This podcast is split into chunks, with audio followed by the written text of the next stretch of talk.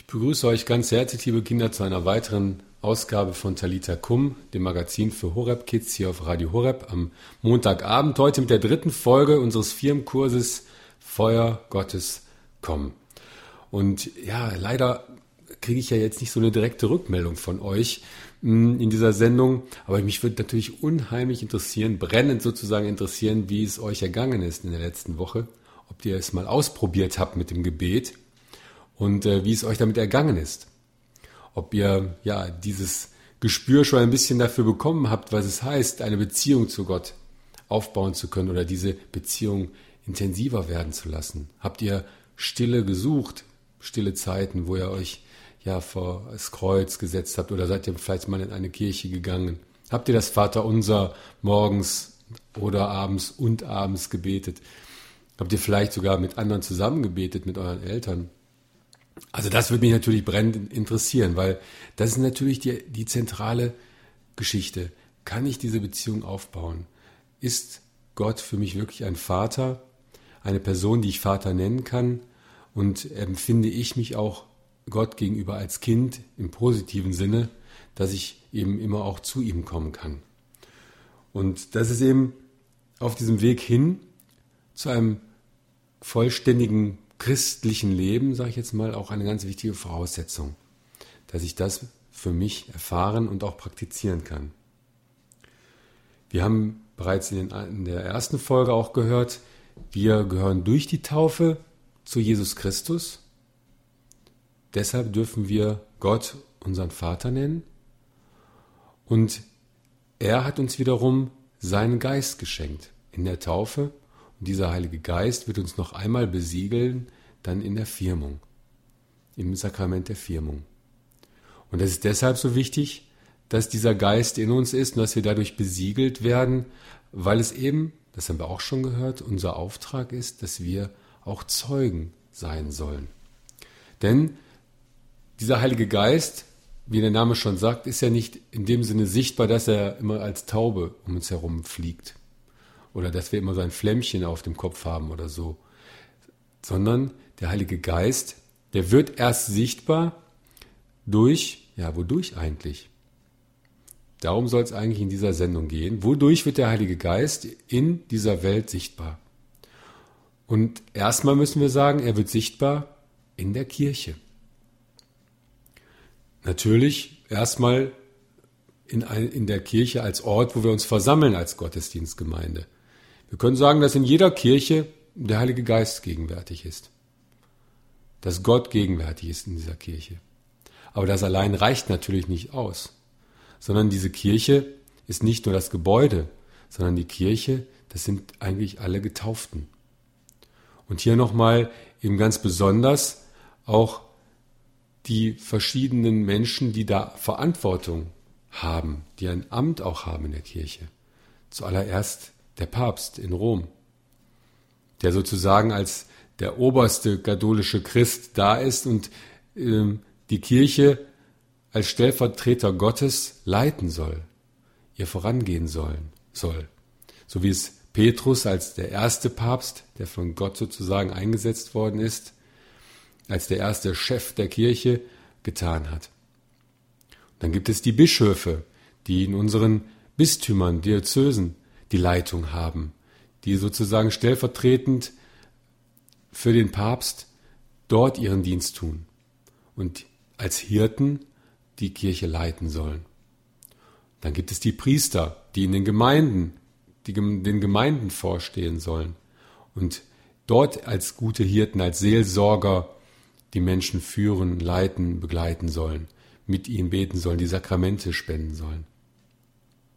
Und dann gibt es natürlich das ganze Gottesvolk, wir alle, die wir getauft sind, die eben jeder nach seiner Begabung und den Fähigkeiten, die ihm von Gott geschenkt äh, wurden, auch eben ein Abbild der Liebe Gottes sein sollen, den Heiligen Geist sichtbar werden lassen sollen. Und man kann eigentlich unterscheiden in drei Ausprägungen das Ganze. Man kann sagen, Kirche, Gott der Heilige Geist soll sichtbar werden im Zeugnis geben. Er soll sichtbar werden in, im Gottesdienst, in der Feier des Gottesdienstes, in der Liturgie. Und er soll sichtbar werden in der tätigen Nächstenliebe. Dass wir wirklich auch, ja, diese Liebe Gottes ganz praktisch zu den Menschen bringen sollen. Und an der Stelle ist es vielleicht mal jetzt gut, ein wenig zu überlegen, ja, wo habe ich denn da meinen Platz? Ist mir die Liturgie wichtig? Ist mir der Gottesdienst wichtig? Was bedeutet mir die Feier der Messe? Bin ich auch ein Teil der Kirche? Wo habe ich meinen Platz als Messdiener in der Jugendgruppe, vielleicht bei den Pfadfindern? Wo bringe ich Gott zu den Menschen? Wie bringe ich Gott zu den Menschen?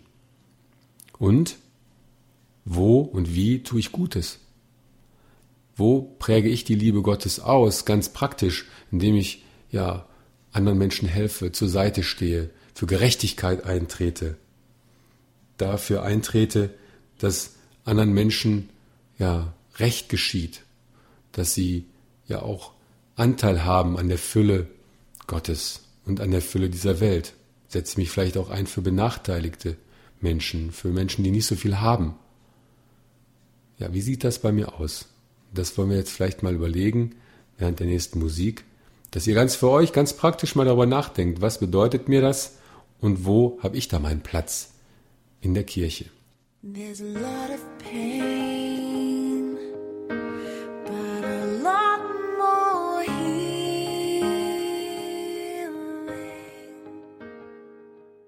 Jetzt werdet ihr vielleicht, da wird der eine oder andere vielleicht ein bisschen Frust schieben indem er sagt, hm, ach, ich mache ja gar nichts oder was kann ich denn schon groß beitragen, dass der Heilige Geist sichtbar wird oder dass dass Kirche auch durch mich ausgeprägt wird oder abgebildet wird. Ich tue doch gar nichts und ja, außerdem ist Kirche langweilig, Messe ist langweilig und ja, Eintreten für Gerechtigkeit ist immer leichter gesagt als getan, weil hm, ist ja auch mit Schwierigkeiten vielleicht verbunden, da wo ich für jemand anderen auch eintrete. Da muss ich äh, natürlich auch, laufe ich Gefahr, vielleicht selbst irgendwo benachteiligt zu werden. Das ist ja gar nicht so einfach. Das ist alles wohl richtig. Und das wird auch ein berechtigter Einwand. Aber trotz alledem sind wir dazu aufgerufen.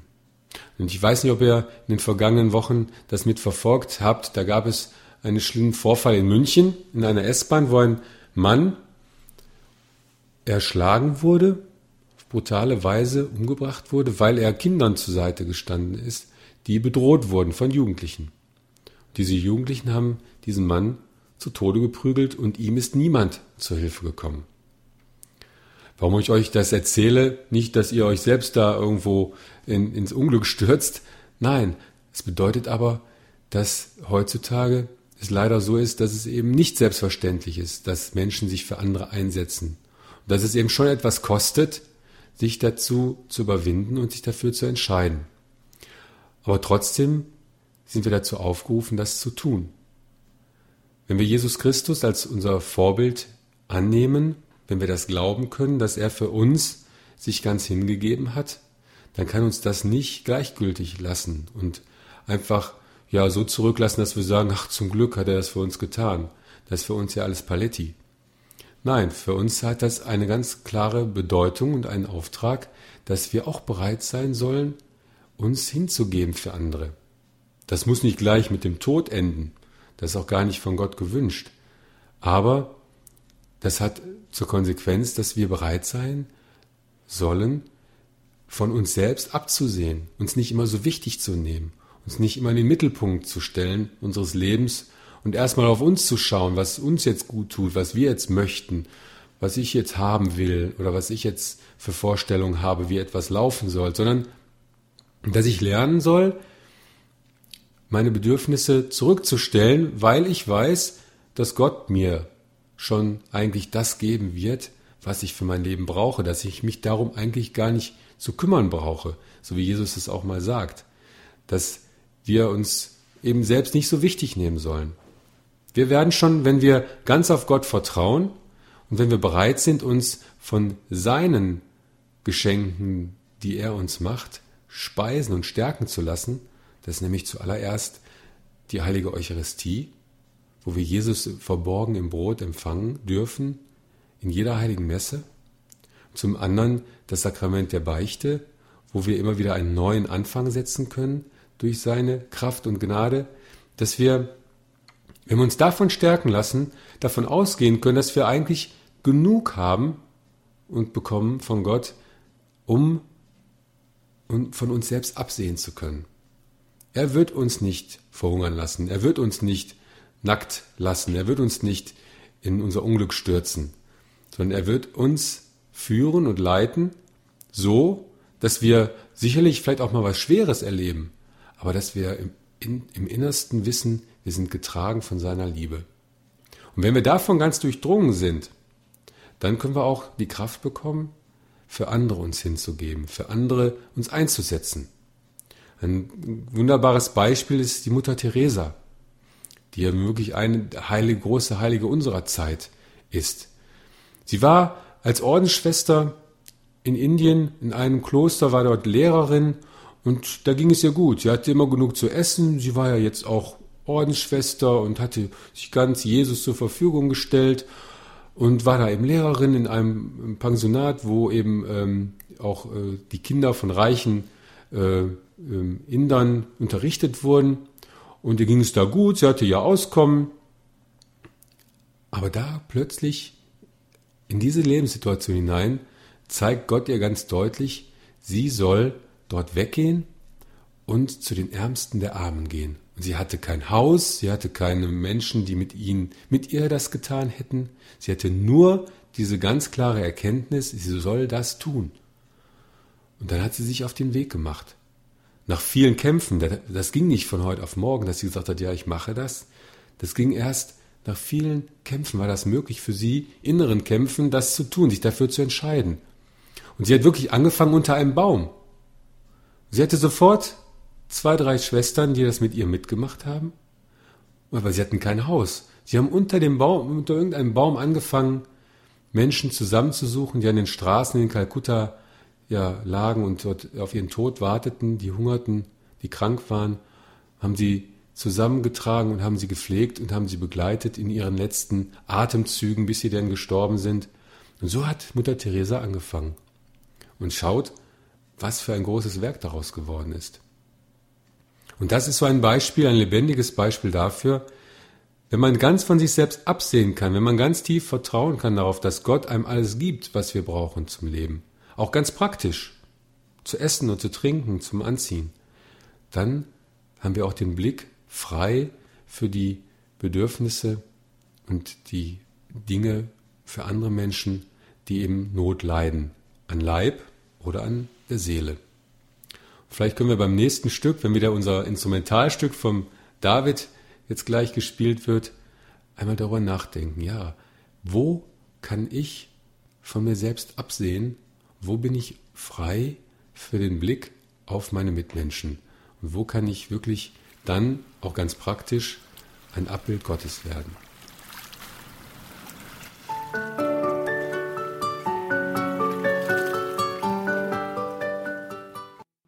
Jetzt vielleicht den Gedanken hattet, Mensch, ich habe aber Angst davor, sowas zu machen. Ich möchte nicht Gott ganz mein Leben so übergeben, weil ich möchte da schon die Kontrolle noch drüber behalten. Ich weiß ja gar nicht, was der da mit mir vorhat. Will ich das überhaupt? Kann ich das überhaupt? Dann seid ihr da auch wieder in guter Gesellschaft. Denn bei den Aposteln war das auch so. Nach dem Tode Jesu und nach seiner Himmelfahrt, da waren sie plötzlich völlig alleine und sie hatten auch Angst.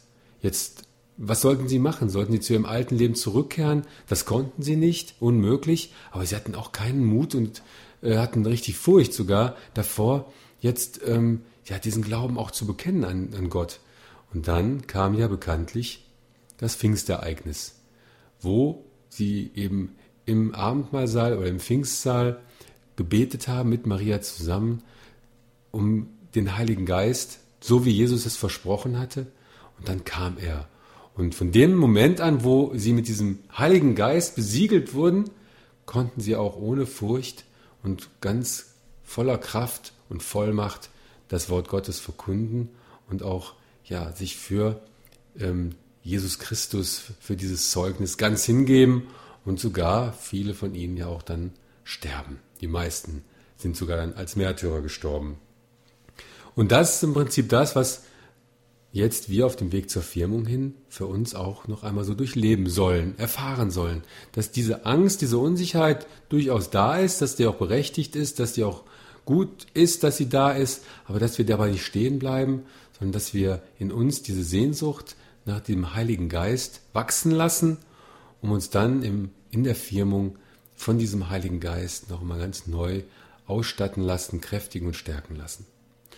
Ja, um, um euch das nochmal so ein bisschen in Erinnerung zu rufen, wie es bei den Aposteln damals war und um euch da auch Mut zu machen, möchte ich euch jetzt zum Abschluss der dritten Folge unseres Firmenkurses dieses Pfingstereignis einmal vorlesen aus der Bibel.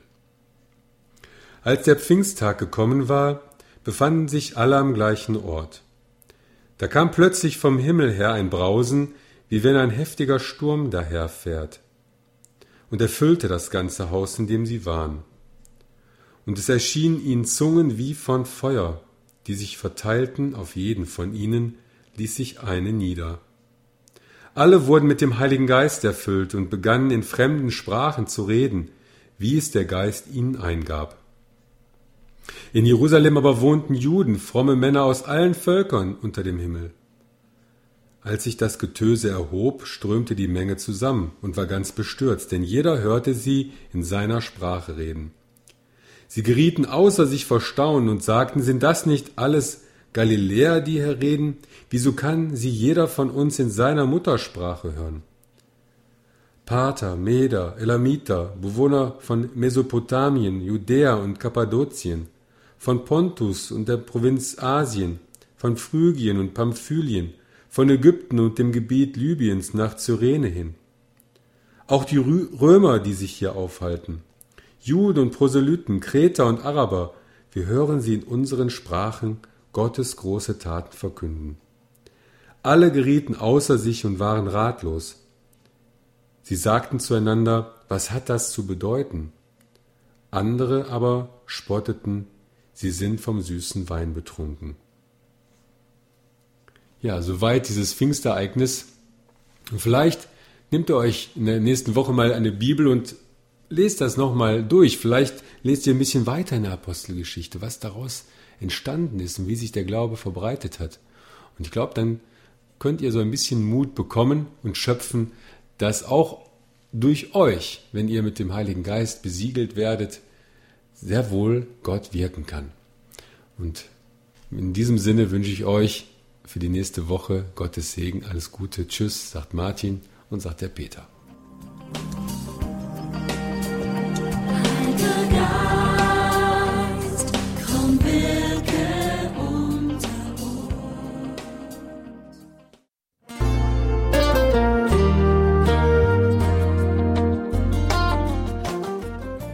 Liebe Zuhörerinnen und Zuhörer, vielen Dank, dass Sie unser CD- und Podcast-Angebot in Anspruch nehmen.